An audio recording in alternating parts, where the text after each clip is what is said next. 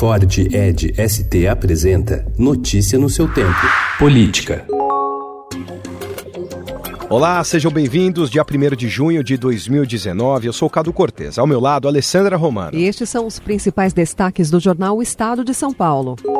Três dias depois de articular um pacto pelo Brasil em parceria com o Judiciário, o presidente Jair Bolsonaro criticou ontem a atuação legislativa do Supremo Tribunal Federal por enquadrar a homofobia como racismo, antes mesmo de o Congresso decidir sobre o tema.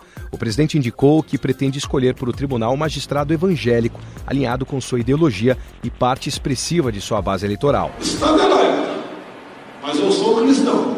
Então, com todo respeito ao Supremo Tribunal Federal, eu pergunto-lhes Existe algum entre os 11 ministros do Supremo evangélico, cristão, assumido?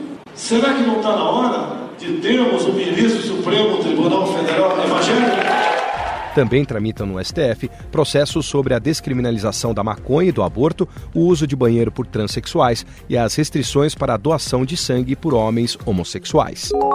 O ministro Marco Aurélio Melo, do Supremo Tribunal Federal, se declarou suspeito e rejeitou analisar um pedido de Gilmar Mendes. O caso envolvia a empresa Arpen Indústria e Comércio. A justificativa apresentada por Marco Aurélio para recusar a análise foi sua relação de inimizade com Gilmar Mendes.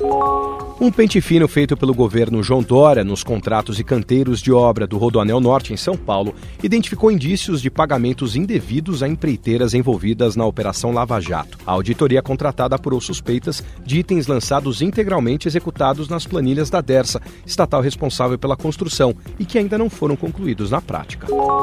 O presidente da Câmara, Rodrigo Maia, do Democratas do Rio de Janeiro, fez um aceno ao PSDB para a eleição presidencial de 2022. Durante a convenção nacional do partido, ontem em Brasília, o deputado afirmou que deseja que as duas siglas estejam fortes daqui a três anos. Porque é um partido que é aliado do meu partido, mas mais do que aliado do meu partido, é o partido da qual eu tenho uma convergência enorme das nossas ideias. Após o evento, Maia negou que estivesse falando de uma fusão entre os dois partidos. O ex-governador de São Paulo, Geraldo Alckmin, encerrou a convenção com ataques ao presidente Jair Bolsonaro. O tucano comparou o atual governo com o PT e afirmou que o bolsonarismo é uma mentira. Notícia no seu tempo. É um oferecimento de Ford Edge ST, o SUV que coloca performance na sua rotina até na hora de você se informar.